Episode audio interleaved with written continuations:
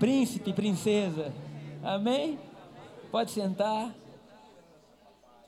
Feliz por estar ministrando hoje a príncipes e princesas, filhos e filhas de Deus. Amém? Queridos, nós estamos começando uma série hoje chamada Escravos no Palácio. E essa foi uma frase que ficou martelando no meu coração. Primeiro eu quero explicar a arte.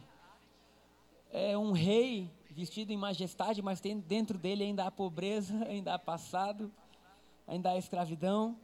E essa imagem ela capturou muito do que eu sentia quando eu comecei a descobrir tudo que Jesus tinha por mim, e feito para mim, e conquistado para mim. E eu me sentia dentro de um palácio, mas dentro de mim ainda, ainda existiam sentimentos que não eram que não eram próprios mais para eu ter. E quando nós entendemos o que Jesus conquistou por nós através da cruz, nós chegamos ao ponto de, a, em relação à generosidade, queridos, vai ser hoje no final do culto, tá? Então você que veio preparado para contribuir, para abençoar, enfim, no final do culto nós vamos ter esse momento. Mas eu pensava muito nisso, bom, se Deus tem algo tão bom para a gente assim, o que, que nos impede de viver? O que, que nos impede de acessar isso, de reinar em vida? Porque essa é a promessa do Evangelho. E eu creio que nos próximos quatro domingos Deus vai fazer algo lindo no nosso coração, porque além da verdade libertar, de o conhecimento daquilo que nós vamos ouvir e ter poder para nos libertar, o Espírito Santo vai atuar em áreas que a gente nem imaginava. Você vai ser curado dirigindo seu carro, indo para o seu trabalho, fazendo compra no mercado, almoçando na sua casa. Se você estiver fazendo o que você faz habitualmente, sentir vontade de chorar, não tenha dúvida que é o Espírito Santo produzindo libertação dentro de você, porque o evangelho, ele é contrário a qualquer tipo de escravidão. Deus nunca sonhou com escravos, Deus sonhou com filhos. Deus sonhou com filhos. Deus sonhou com filhos. Então a Bíblia fala: Conhecereis a verdade, e a verdade vos libertará. Tem outro versículo que muitos conhecem que diz assim: Onde está o Espírito do Senhor, aí há liberdade. É impossível o Espírito do Senhor estar e permanecer em um lugar e não causar liberdade. Deus, muito obrigado pelo teu Espírito no nosso meio. Muito obrigado porque o Evangelho vai produzir liberdade para a gente em todas as áreas da nossa vida. Vai libertar você até de você mesmo. E essa é a maior libertação que vai acontecer. Até de você mesmo, até dos seus, do seu eu, do seu ego. E hoje é o primeiro domingo, então nós vamos trazer algumas bases aqui, mas eu quero encorajar você a participar de todos os quatro domingos. Nós temos três cultos no dia, às vezes você não puder vir de manhã, vem à noite, não puder vir à noite, vem nove, não pode vir nove, vem onze, mas venha e faça, se você puder, anote como o Marcos está fazendo aqui. Anota, todo dia ele está com o caderno dele aqui, anotando, ele, Michele, anotando, vivendo, fazendo. Então, anote, às vezes, no seu celular. E o primeiro ponto que eu quero trazer hoje para a gente é que o palácio nos foi dado. Fala para quem está perto de você assim: o palácio nos foi dado. O palácio nos foi dado. Queridos, o palácio nos foi dado. Abra comigo lá em Pedro, primeira carta de Pedro, capítulo 2, versículo 9. Pedro 2, 9. Diz assim: Mas vós, quem? Nós. Pedro estava escrevendo para a igreja. Mas vós sois a geração eleita o sacerdócio real. Queridos, o que a Bíblia está dizendo é que nenhum tipo de sacerdote que houve antes, nenhum deles, desde o início, se compara ao sacerdócio que você possui, que Jesus te deu, porque o seu sacerdócio é um sacerdócio real. A nação santa. Queridos, esse versículo ele, ele quebra muita coisa que a igreja cria. Porque agora a nação santa quem é a nação santa, queridos? Nós somos. Vocês são a nação santa, quer dizer que você é povo de Deus, quer dizer que a sua vida agora é cuidada por Deus. Ah, querido, quer dizer que Deus é o presidente sobre você. Em 2022 vão ter novas eleições, 2026 outras, 2030 outras, mas sobre você, acima de qualquer presidente que possa ser eleito, Deus é o presidente da tua vida, dele é o rei, você é povo dele o povo adquirido para que anunciem as grandezas daquele que vos chamou das trevas para a sua maravilhosa luz. aonde nós estávamos, em trevas. Mas agora saímos das trevas e fomos chamados para anunciar luz. Quem diz amém? Ah, queridos, eu me empolgo tanto com isso, porque olha em um versículo o nível de transformação que a Bíblia traz para você. Geração eleita, sacerdócio real, nação santa, povo adquirido, para que anunciem as grandezas. Queridos, para anunciar o quê? A ira? O juízo? É, a vingança? Não! Para anunciar as grandezas daquele que vos chamou das trevas para a sua maravilhosa luz. Então, nós somos esse povo chamado de santo, chamado de puro, chamado de nação, chamado de sacerdócio. É assim que Deus te vê. Isso quer dizer que se você apresenta você mesmo a Deus com algo que seja menor a isso, Deus fala: preciso trabalhar a identidade desse menino que ele ainda não sabe quem ele é. Amém? Uma pessoa recebeu. Mas durante muito tempo a gente aprendeu a se apresentar a Deus, não como nós somos, mas como nós éramos. Eu lembro da minha tia Elza, Cris, tia Elza, ela sempre vem, se você vier no culto das 11, ela está aqui. 94 anos, é isso mesmo? 92, errei. Mas também não muda muito, 92, 94, né? Lá vem ela, e vem com a bengalinha dela, e ela veio do Rio de Janeiro, e fala assim, obrigado, porque agora eu estou entendendo quem Deus é, quem Deus é. E nós íamos para o Rio de Janeiro na nossa infância, e na casa das tias, que era ela, a tia Naná e a tia Neide, moravam juntas, as outras duas já faleceram, eram novas também. Novas, tia, tia Naná faleceu em 96. Enfim, gente, era, era quase centenário a turma. Mas chegava na casa dela, a gente falava de Jesus, ela falava assim: a única música que eu compreendo que Deus tem para mim é essa. Aí ela começava a cantar, ela tinha voz boa. Ela cantava assim: Aceito um pecador, bum, Aí tinha o boom, que era o bumbo. Agora você imagina, durante anos, o que trabalhou na mentalidade dela era que ela chegava diante de Deus e aí a igreja inteira cantava: Aceita um pecador, bum. Aí ela dizia que o bum para ela era como se as portas do céu estivessem se abrindo. Ela fazia todo um teatro. E aquilo para mim eu dizia: Nossa, mas isso é muito forte mesmo. Hoje eu entendo que a forma que Deus nos aceita não é aceita um pecador, bum. Querido, depois que você aceitou em Cristo Jesus, é aceita um sacerdote, aceita um príncipe, nação santa. A forma que a gente se vê diante de Deus muda, por quê? Porque foi isso que ele conquistou para a gente. Isso não podia ser adquirido pelo nosso esforço, é por isso que o justo vive pela fé. Amém? Agora eu quero ler com vocês outro versículo. 1 Coríntios capítulo 3, versículo 22 e 23. Então eu estou trazendo uma rápida ideia de quem você é em Cristo. 1 Coríntios capítulo 3, versículos 22 e 23. Diz assim, Paulo está na igreja de Corinto e eles estavam dizendo assim, ah, eu sou do Denis, eu sou do Gabriel, eu sou do André, eu sou do Marcos. Mas lá, queridos, eles tinham os maiores líderes da época, que era Paulo, que era Apolo, que era Pedro. E eles estavam brigando para ver quem era discípulo de quem. Já viveu isso? Eu sou discípulo do fulano, eu sou do Beltrano. E Paulo, ele fica chateado com isso, porque ele fala assim, olha só, seja Paulo ou Apolo, ou Cefas, que é Pedro, seja o mundo, seja o que, querido? Olha o que Paulo está dizendo. Seja o mundo, ou a vida, ou a morte, sejam as coisas presentes, ou as coisas vindouras, tudo é vosso. Meu Deus. Meu Deus. Ele está dizendo, vocês estão brigando para ver quem é de quem? De, de, de, de, Paulo, de Apolo ou de Pedro. Querido, lê novamente, seja o mundo, seja a vida ou a morte, sejam as coisas do presente ou as vindouras, tudo é vosso. Fala para quem está perto de você assim, tudo é seu. Você tem ideia do que, que você possui?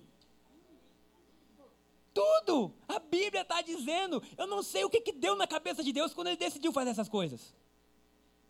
Queridos, eu não sei, mas Paulo, ele teve a compreensão e falou assim: tudo é de vocês, vocês estão brigando para ver quem é de quem. Ei, tudo é vosso. Versículo seguinte. Agora olha que coisa linda. Seja Apolo, opa, e vós de Cristo, e Cristo de Deus. Por que, que tudo é vosso? Porque vocês são de Cristo. Aleluia. E Cristo é de Deus. Então, a primeira coisa hoje é que um palácio nos foi dado. Algo que a gente não poderia obter, que a gente às vezes não sabe como viver. Alguém viu The Queen no Netflix? Ninguém viu? The Crown, perdão. The Queen é uma banda de rock, né? Misericórdia, pastor. Escravos no palácio. The Crown. E aí ela está aprendendo. Ela está aprendendo a, a, etiqueta de como ser uma rainha. Ela está aprendendo a como lidar com aquilo ali, porque não é natural você reinar. E a série, enfim, vale a pena, você entra dentro do, do que está acontecendo ali e das dificuldades de uma pessoa aprender a reinar. Então, Deus te deu um lugar de reino, amém? Deus te deu uma posição de, de autoridade. E agora o que, que Deus vai fazer com você? Te ensinar a reinar. Deus vai te ensinar a como fazer isso acontecer. Então, o que temos em Cristo Jesus? Nós reinamos em vida. Romanos 5,17 fala que aqueles que receberam o dom da graça, eles reinam em vida. E a primeira coisa que eu, que eu esqueci de falar, que era o primeiro ponto da pregação, que era a primeira pergunta, eu pulei isso. Era o seguinte, eu quero que você me responda. É possível querer crer em Cristo Jesus e não desfrutar do seu reino? Não precisa responder rápido você não errar. Pensa. É possível crer em Cristo Jesus e não desfrutar do seu reino? Pensa aí. É possível ou não é possível? É possível. É possível você crer em Cristo Jesus e ter uma vida destruída sobre a terra? Sim. É possível, você pode dizer assim, eu creio nele, mas de alguma forma aquilo que você crê não tomou forma dentro de você? Ou você creu para a salvação, mas você não creu em tudo aquilo que vinha com a salvação? E você crê em Cristo, mas você não tem a vida de um reino? É possível, eu, quantos aqui moram em uma casa que tem garagem? Legal. Se você quiser, você pode dormir na garagem da sua casa?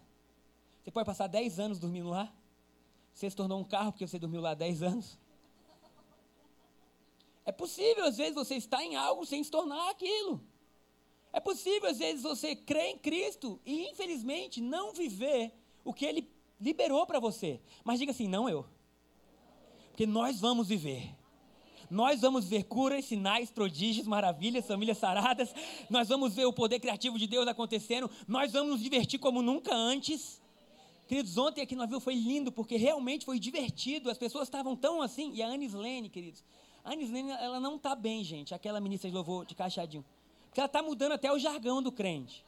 Ela estava tão, tão, tão solta ontem, né? E o pessoal pregando, ao invés de dizer amém, ela dizia, bota fé. Eu falei, até o amém agora ela está dizendo, bota fé, recebo. Aí era um, era, gente.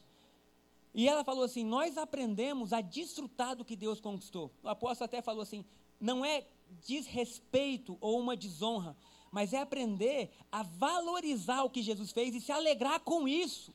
Sabe, a Bíblia diz que o Evangelho, ele é alegria, ele é paz, ele é justiça, é você viver leve. Eu me recuso a viver um Evangelho onde a gente tem que viver triste para honrar a Deus. Não existe lógica de você ver um filho triste e você dizer assim, nossa, filho, isso mesmo, que assim você está me honrando. Se olhar seus filhos pequenos, quando seu filho pequeno está triste, você, o que, que aconteceu com você? Um dia desse, o Lucas, eu não sei se era sono, mas ele começou a inventar um monte de coisa. E aí ele foi dormir chorando, eu estou muito triste. O que, que eu fiz? Fui lá, mas o que aconteceu? Por que, que você está triste? Você não é para ser triste. Não é verdade? A gente não quer, um verdadeiro pai não quer que seu filho esteja triste. E aí ele começou, eu errei um pênalti no iate, que ele começou a treinar o futebolzinho lá, e o pessoal falou que eu sou ruim. Ah, meu Deus, e faz parecer assim. Aí eu falei, gente, olha o bullying aí, né? Aí eu, mas você é ruim. Aí ele, eu já não sei. Aí beleza, eu tive que fazer tipo um, um mudar a cabeça dele, falar assim, meu amigo, você é o que você é e não importa o que os outros dizem, e foi, e foi, e foi, e foi, e foi, e tinha que fazer palhaçada, e fazer ele rir, e mostrar que ele é amado, e mostrar que tudo, eu não sei se era só sono, mas sendo sono ou não, o meu papel é dizer, tristeza aqui não, tristeza aqui não, por quê? Porque como pode ser triste um coração que ama a Deus? Agora você imagina Deus que preparou isso tudo para a gente, ver a gente vivendo triste e dizendo, agora vocês estão me honrando, não, a nossa alegria é um grito para o mundo de que o nosso Deus é bom. A nossa alegria é um grito para aqueles que estão tristes, depressivos, de que existe uma outra esperança. Você pode dizer amém? Então, nós reinamos em vida, somos reis sacerdotes. É, aonde estamos? Nós estamos no reino de Deus, somos árvores plantadas junto a ribeiros de águas. Quem pode dizer amém? Que no devido tempo dá o seu fruto. Somos co-herdeiros com Cristo Jesus. Como Paulo falou a Coríntios, tudo é vosso e voz de Deus. Nós temos as nossas orações respondidas, por isso milagres acontecem. Nós temos a chave para ligar na terra o que acontece no céu. Aleluia! Tem ideia do poder que há sobre a nossa vida? Jesus falou: que vocês ligarem entre vocês estaria sido ligado no céu. Eu ligo nessa manhã milagres acontecendo, curas acontecendo, alegria acontecendo. Eu ligo expansão do templo, eu ligo pessoas sendo salvas. Eu ligo alegria na sua casa, alegria na sua vida. Alguém liga comigo? Esse é o poder que ele nos deu. Agora, eu, o último ponto eu achei legal, eu botei assim, tantas coisas que faltaria tempo para explicar tudo em um domingo só. É muito que Deus nos deu. E essa foi a herança que Jesus, que é o segundo Adão, nos deu. Então, isso é o que nós temos e somos espiritualmente. Agora, o segundo ponto da pregação hoje é o que deu errado. É isso, ele aqui, tomara que eu tenha acertado. Aí. O que deu errado? Porque a gente tem que pensar, no meio disso tudo, onde foi que a gente perdeu essa essência? Onde foi que a gente deixou morrer isso dentro da gente? E aí, se o segundo Adão nos possibilitou tudo isso, eu quero dizer qual foi a herança do primeiro Adão, como foi explicado várias vezes já aqui. Para Deus, tem dois homens na terra, que é o primeiro Adão e o segundo Adão. Ou você está no primeiro ou você está no segundo. Agora, o primeiro Adão foi aquele que comeu a fruta e gerou pecado, o segundo Adão é Jesus, amém? Jesus Cristo. Quando você está em Jesus, você está habilitado para viver tudo que Jesus conquistou. Agora eu vou falar rapidamente com vocês o que aconteceu do primeiro Adão.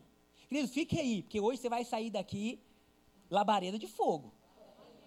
Você vai sair indomável, você vai sair declarando, você vai sair com autoridade, você vai sair sabendo que você é filho, príncipe.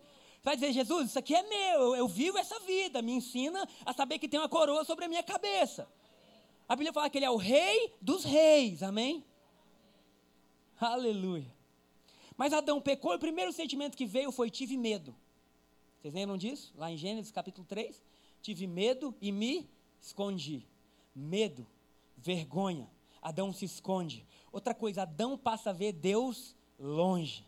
Adão passa a ver a Deus não mais como um amigo, mas Adão passa a, a, a, ver um Deus que ele é perigoso também. Tanto é que ele se esconde de Deus. Adão sai da posição de justiça. Adão, ele tem que se cobrir e daí surgem as obras. Primeira coisa que Adão faz é eu estou nu. Tem ideia que tem gente que vive com sentimento de nudez? Pode ter tudo, mas parece que está nu. Isso é sentimento de Adão. Adão, mata, Adão pega lá a árvore, tenta se, se, se, se cobrir. Quantos lembram que quando Jesus está na nova aliança, já, se eu não me engano, Mateus, ele passa por uma figueira e diz assim: Figueira, você seca. Quantos lembram dessa história? E ninguém entendeu porque ele mandou secar, e no dia seguinte Pedro passa lá e fala: Ó oh, Senhor, a figueira secou. Sabiam que a figueira na Bíblia é uma árvore ligada à religião, a esforço humano? E a primeira árvore que Adão cortou para se cobrir foi a figueira? Era Adão pegando suas próprias obras, dizendo: Agora eu vou tentar me cobrir pelo que eu faço, pelo que eu sou. Mas quando Jesus vem, ele manda: Agora figueira você seca. Porque agora o homem nunca mais vai ter que se vestir diante de Deus pelo que faz. Aleluia. Aleluia. Tem ideia que uma figueira nunca poderia proteger a gente? E ali Adão começa sabe, queridos, Adão, ele tinha autoridade real na vida dele. Adão, ele, ele mandava na natureza, nos animais. Adão não tinha medo de nada.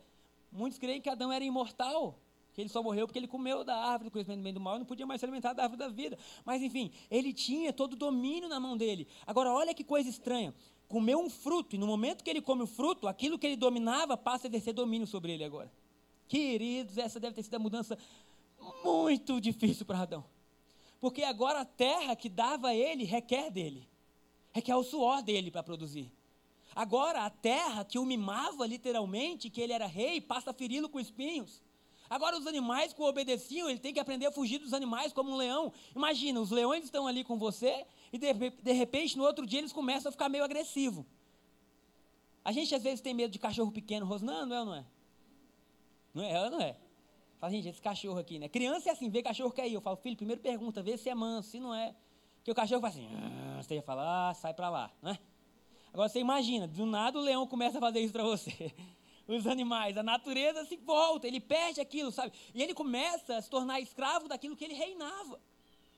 Ele começa a se tornar escravo daquilo que ele tinha domínio, ele tinha poder. E escravidão surge na vida de Adão.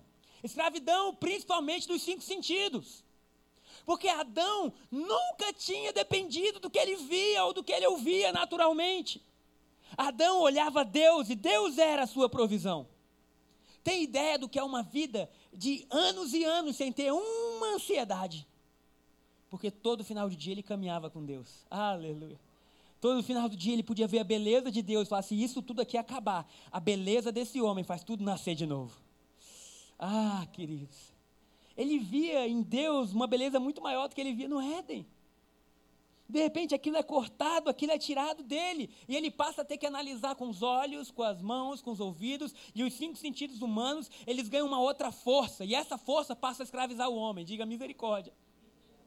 Porque agora o homem, ele passa a ser refém até dos seus próprios sentidos, do seu prazer. Você já viu como música mexe com a gente?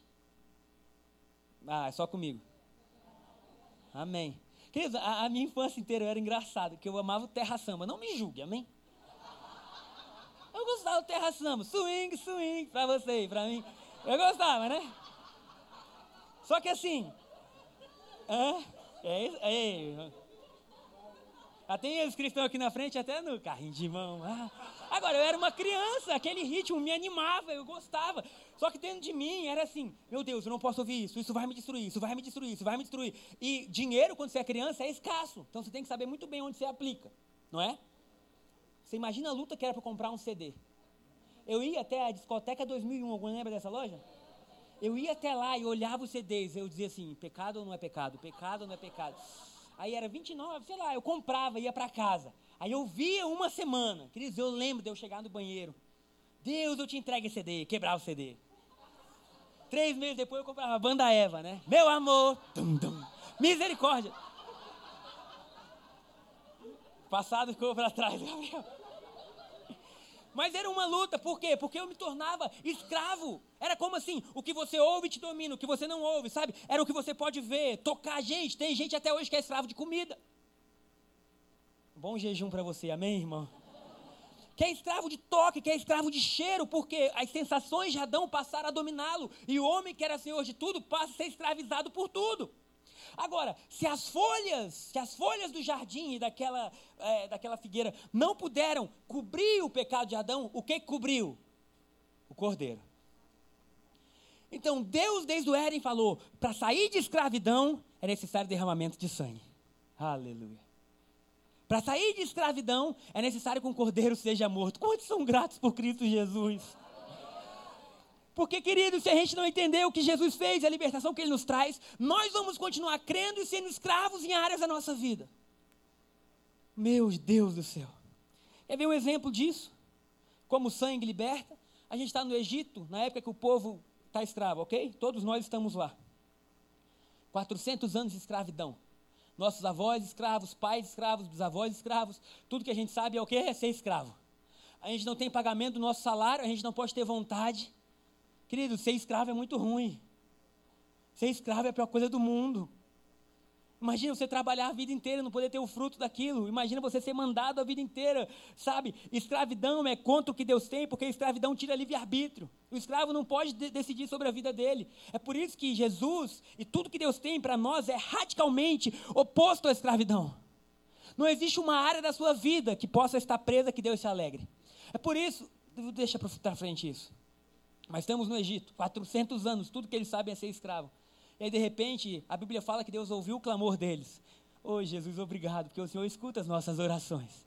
E Deus resolveu libertá-los. E vem nove pragas, a décima praga é a morte do primogênito. Mas Deus falou o seguinte: olha, a casa que tiver com sangue na porta, essa aí não precisa se preocupar.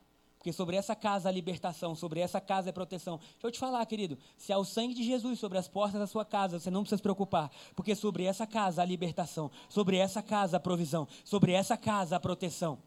Agora, o sangue não era dizendo que aqui não é necessário uma morte. O sangue era dizendo, aqui já houve uma morte.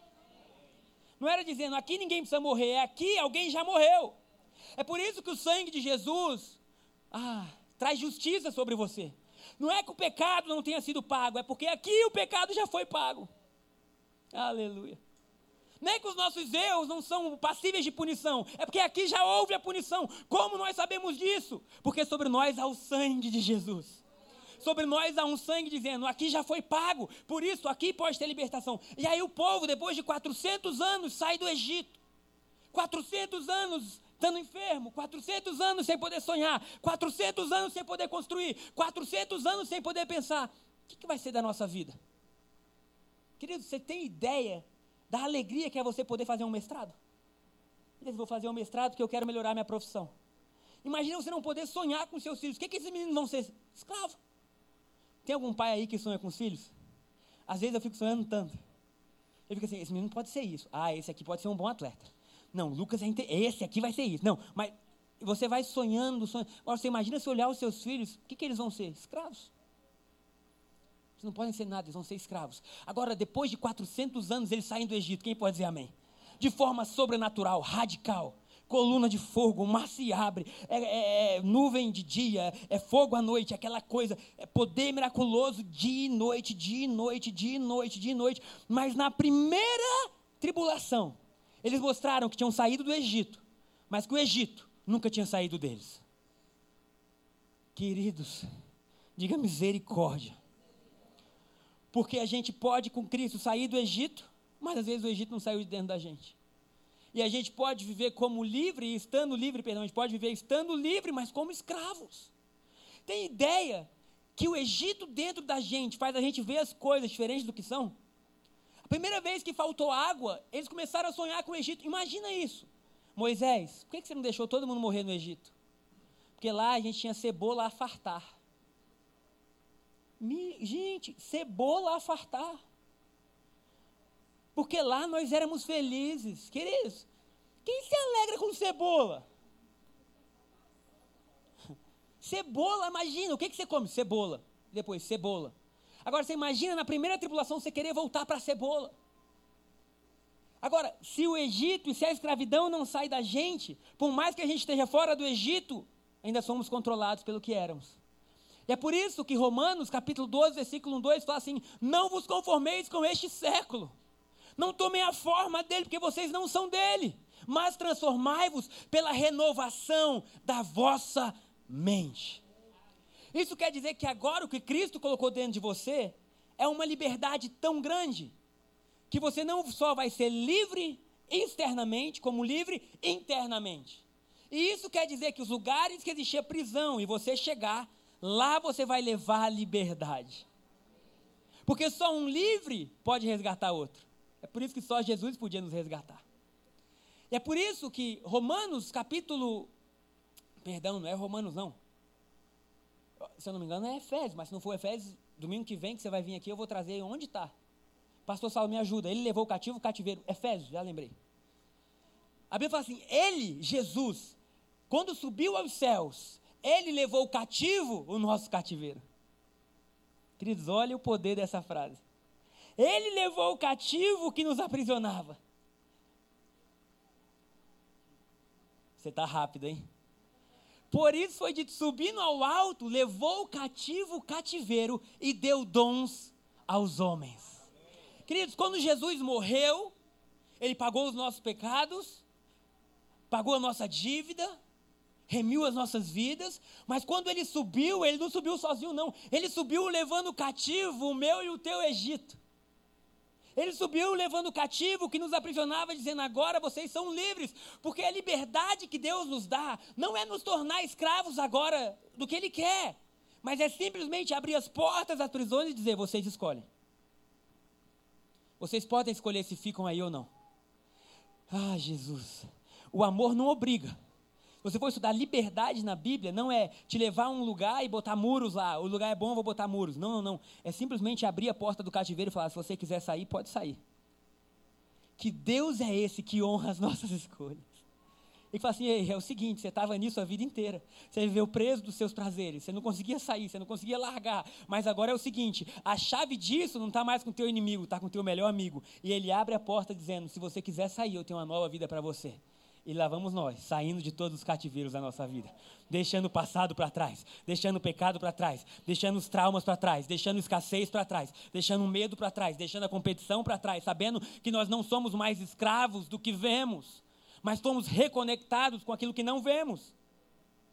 Porque fé é você crer naquilo que seus olhos não veem. Fé é você acreditar que Deus cuida da sua vida, independentemente de como ela esteja naturalmente. Fé é você honrar mais os sentidos espirituais que os naturais. Fé é Deus dizendo: ei, se você é príncipe, você não precisa nunca mais viver como Adão depois da queda, você pode viver como antes. Olhando a Deus, sabendo dele vem a minha provisão. Sabendo que às vezes está sem emprego, mas você tem a firme convicção de que no tempo certo vai frutificar. E que enquanto as coisas não acontecem, não é que haja algo errado com você, Sabe, não é. A gente não está mais avaliando a gente, queridos. Nós estamos avaliando o Cordeiro. Se o Cordeiro é perfeito, a perfeição sobre nós.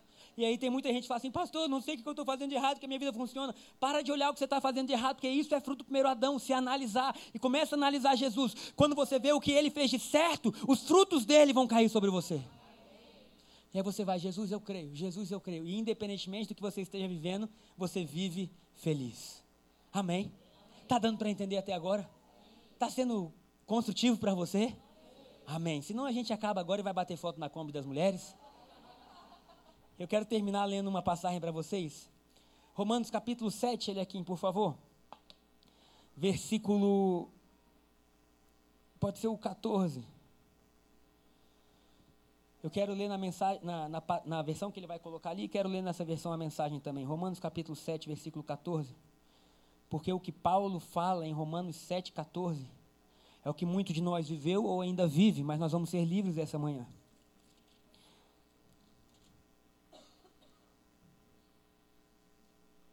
Romanos 7, 14.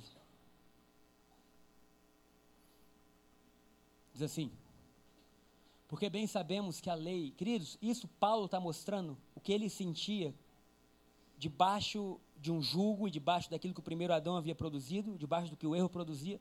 Ele diz assim: porque bem sabemos que a lei é espiritual, mas eu sou carnal, eu sou vendido sobre o pecado. Tem outra versão, ele aqui, eu acho que é a NVT que vocês têm aí, que fala que é escravo. Vê se você consegue achar.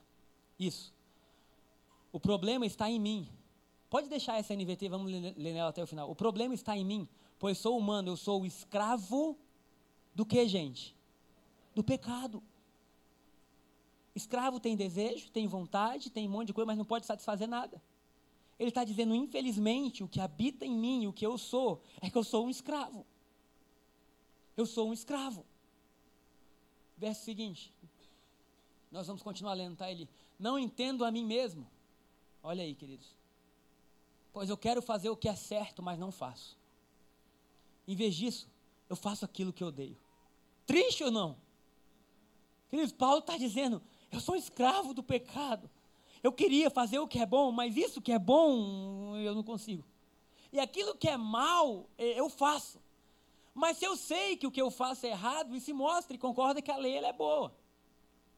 Portanto, não sou eu quem faz o que é errado, mas o pecado que habita em mim. Entenda isso. Imagina o que Paulo está vivendo. Você quer fazer o que é bom. Muitos se identificam nisso. Durante boa parte da minha vida eu me identifico nisso. Eu quero fazer o que é bom. Comprava, quebrava, comprava, quebrava. Era, era assim, você nunca é constante em algo, sabe? E eu não vou entrar nisso, se deve ou não deve ouvir, porque não dá para falar isso hoje, tá, queridos?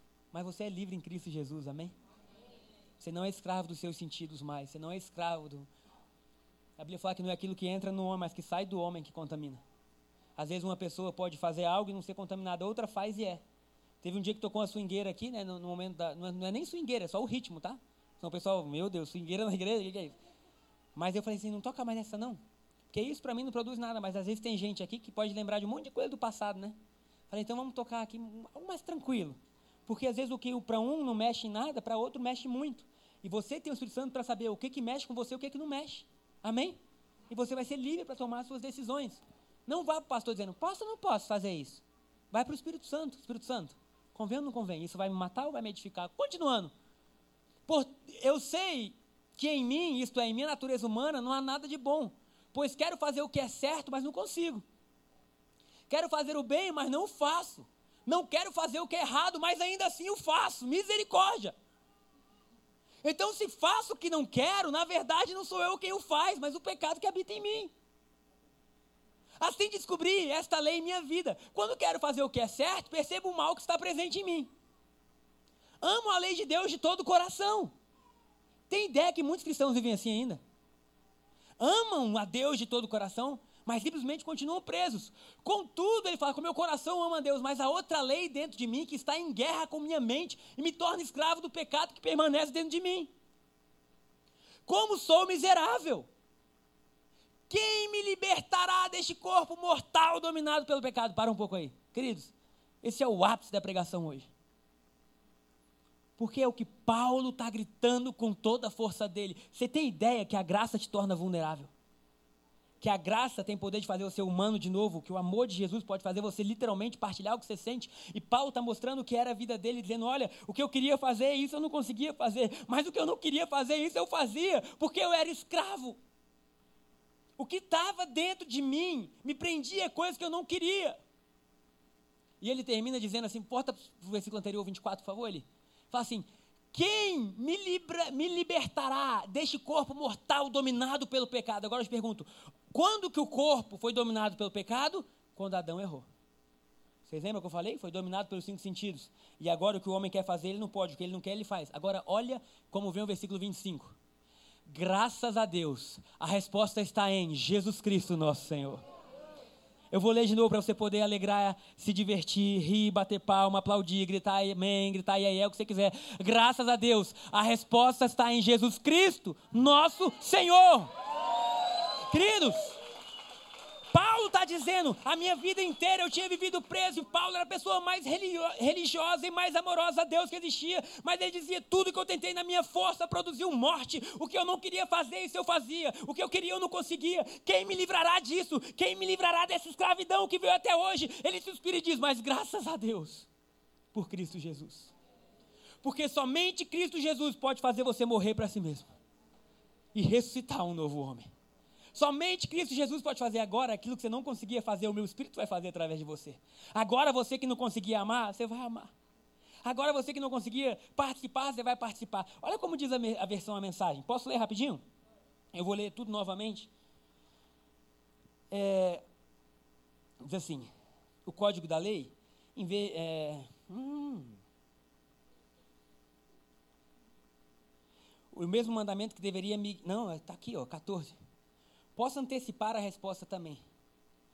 Sei que todos os mandamentos de Deus são espirituais, mas eu não sou. Essa, essa não é também a, a sua experiência? então a gente sabe que os mandamentos de Deus são espirituais, mas a gente não era. Sim, estou cheio de mim mesmo. Afinal, passei longo tempo na prisão do pecado. O que não entendo a meu respeito é que decido uma coisa e faço outra, sendo levado a fazer o que absolutamente desprezo. Então, se não consigo decidir o que é melhor para mim mesmo e fazê-lo, é óbvio que o mandamento de Deus ele é necessário para tentar guiar essa natureza perdida. Entretanto, eu preciso de algo mais. Quantos precisam de algo mais? Pois se conheço a lei e mesmo assim não posso guardá-la, e se o poder do pecado dentro de mim insiste em sabotar as minhas melhores intenções, obviamente eu preciso de ajuda. E o último ponto de hoje é: eu preciso de mais. Preciso de algo a mais. Obviamente eu preciso de ajuda. Eu posso desejar, mas não posso fazer. Decido fazer o bem, mas de fato não faço. Decido não fazer o mal, mas acabo fazendo. De um modo ou de outro, minhas decisões resultam em ações nulas. Algo está muito errado no meu interior e sempre tira o melhor de mim. Isso acontece tanto que já é previsível. Alguém viveu isso? No momento em que decido fazer o bem, o pecado está lá para me derrubar. É pura verdade que eu me alegro nos mandamentos de Deus, mas é óbvio que nem tudo em mim é festa. Parte de mim se rebelam em segredo e quando menos espero, elas assumem o controle. Já tentei de tudo, mas nada resolve. Já não aguento mais. Não há ninguém que possa me ajudar? Não é essa a verdadeira pergunta? A resposta, graças a Deus, é que Jesus pode e me ajuda. Ele agiu para consertar as coisas nessa vida de contradições com a qual quero servir a Deus de todo coração e mente, mas sou puxado pela influência do pecado e acabo fazendo algo que não desejo. Com a chegada de Jesus, o Messias, o dilema fatal foi resolvido. Os que estão em Cristo não precisam mais viver numa nuvem escura e depressiva. Dê um aplauso a Jesus.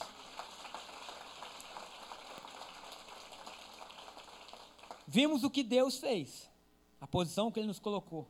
Vimos o porquê a nossa mente foi acostumada com o que era errado, porque Adão pecou e liberou uma herança. E vimos também que Cristo Jesus é a resposta. Então, o próximo ponto que é preciso de algo a mais nós continuamos no domingo que vem. Amém? Eu estou muito animado.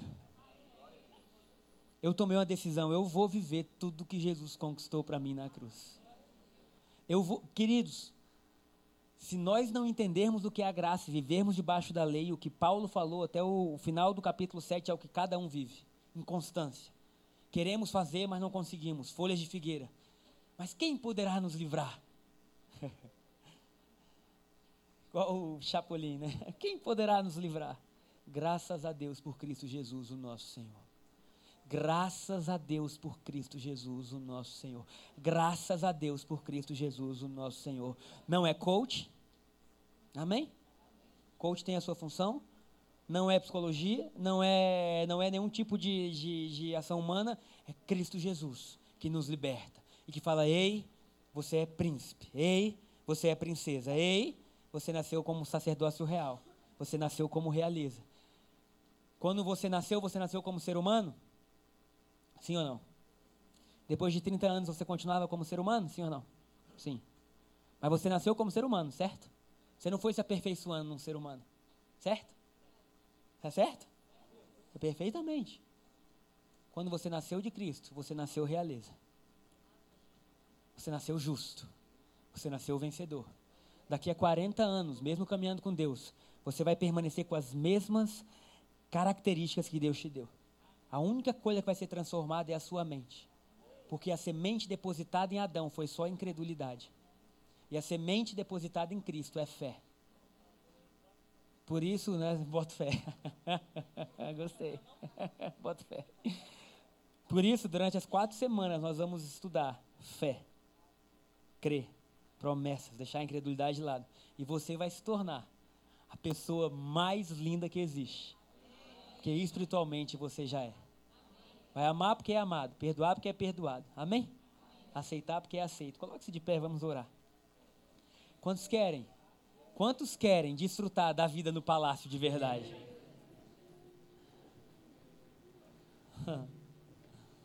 Sabia? Isso é um spoiler do domingo que vem. Eu sabia que boa parte das nossas falhas é porque a gente não pode crer que Deus nos deu autoridade. Sabe por que a gente não pode crer que Deus deu autoridade? Porque quem foi acostumado com escravidão sempre teve que pedir, não mandar. Escravo sempre pede. Quando Jesus fala assim, ei, eu te dou autoridade, cure os enfermos, ele não estava dizendo, pede a mim, pede a mim, ele estava dizendo, reorganizem a terra. Meu Deus. Façam aquilo, façam o oposto do que o primeiro Adão fez. Eu dei autoridade a vocês. E aí vamos nós, caminhando, declarando declarando no nome de Jesus a vitória dele na cruz, declarando que o que é dele é nosso, declarando que a terra se tornará um lugar habitável, declarando que sinais e prodígios nos seguem, declarando que tudo que é dele é nosso. Amém?